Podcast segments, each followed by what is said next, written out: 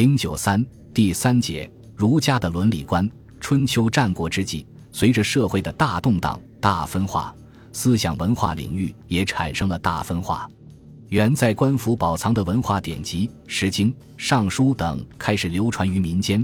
原由各级官员所讲授的诗、书、礼、乐、射、御等文化知识与专门化技术，到这时可以由私人讲授。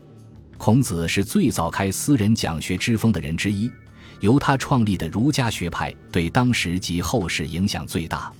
儒家学派在哲学、教育学等各方面都对中国文化的影响巨大。这里仅就儒家的伦理思想做些分析讨论。一、儒家伦理思想的来源。儒家的创始人孔子生活在春秋末年这个政治与社会秩序大变动的时期，他的先祖是宋国的贵族。他出身在一个破落的贵族家庭，而他所生长的鲁国，则是保存西周以来礼制思想、典籍文物与风俗习惯最多的国家。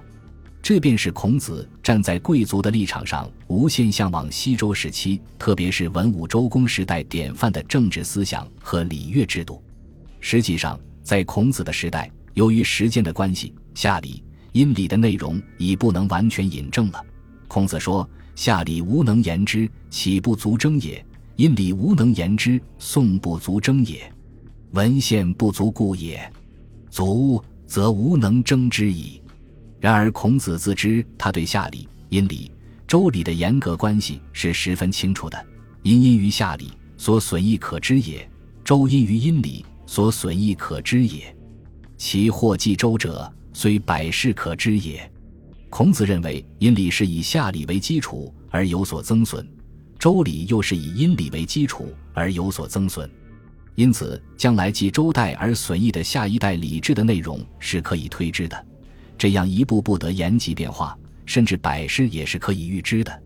不管夏礼、殷礼与未来心理情况如何，从孔子思想来看，他最崇拜的还是周代的礼制和文化。他说：“周迁于二代。”郁郁乎文哉，无从周。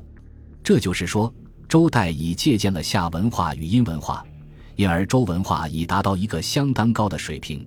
所以孔子十分感叹地说：“无从周。”这反映了孔子对周文化的向往和仰慕。而孔子心目中最崇拜的典范人物是周公。他说：“甚矣，吾衰也！久矣，吾不复梦见周公。”而孔子所崇尚的典范的政治秩序和政治局面，则是西周时期：天下有道，则礼乐征伐自天子出；天下无道，则礼乐征伐自诸侯出。自诸侯出，盖十世悉不施矣；自大夫出，五世悉不施矣；陪臣之国命，三世悉不施矣。天下有道，则政不在大夫；天下有道，则庶人不义。在孔子看来，政治秩序、社会环境很好的时候，则天下有道。天下有道的标志是礼乐征伐之命都出自天子，而天下无道的标志是礼乐征伐之命出自诸侯。而礼乐征伐之命从天子到诸侯，从诸侯又到大夫，从大夫又到陪臣，则社会政治秩序每况愈下，越来越糟，到了礼崩乐坏的地步。孔子说的这种情况，也正是鲁国社会政治形势的写照。陆之取公室五世矣，正逮于大夫四世矣，故夫三桓之子孙威矣。这正反映了鲁国政权逐步为有实力的下层所夺取的趋势。鲁军失去对政权的控制已有五代了，政权落入大夫之手已有四代了，连掌握鲁国政权的三桓、孟孙、叔孙。季孙三家的后代也在衰败之中，而对这种政治局面，孔子向往西周时代的政治秩序，崇拜西周时代治理作乐的典范人物，仰慕郁郁乎文哉的西周文化，有十分明显的政治目的。而孔子的伦理思想，也是继承西周初期的伦理道德观念而来。孔子的伦理道德观念，实际上主要沿袭周初姬周统治集团所倡导的人与人之间以及人与社会之间的关系所规定的行为准则和规范。孔子所关心的仁义礼智、孝道等思想，在西周时期的文献《尚书》《诗经》的《大雅》《周颂》以及西周金文中都出现了。现代学者均未认识孔子的创造，因为西周时代的文献及金文中还未见人字。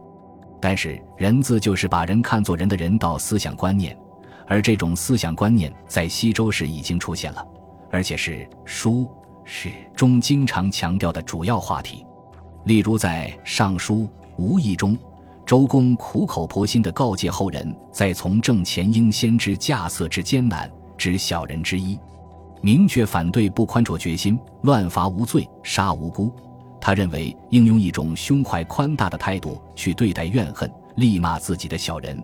绝或告之曰：“小人怨辱利辱，则惶惶自敬德。”绝谦曰：“朕之谦，允若石，不赤不敢含怒。”这就是说，有人告诉你，小民怨恨你、骂你，你自己则应诚惶诚恐地去培养自己美好的品德。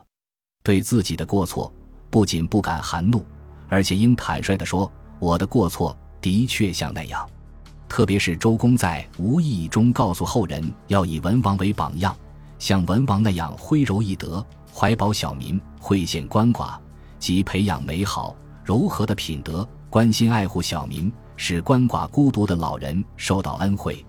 这正是一种人道观念，这些正是仁者爱人的思想。这些不见人字的仁德思想，后来为孔子所继承，并明确地用人字来表达。因此，可以说孔子时代所倡导的伦理道德观念，基本上在西周时期已形成了。孔子后来继承了这些伦理观念，并发扬光大。本集播放完毕，感谢您的收听，喜欢请订阅加关注，主页有更多精彩内容。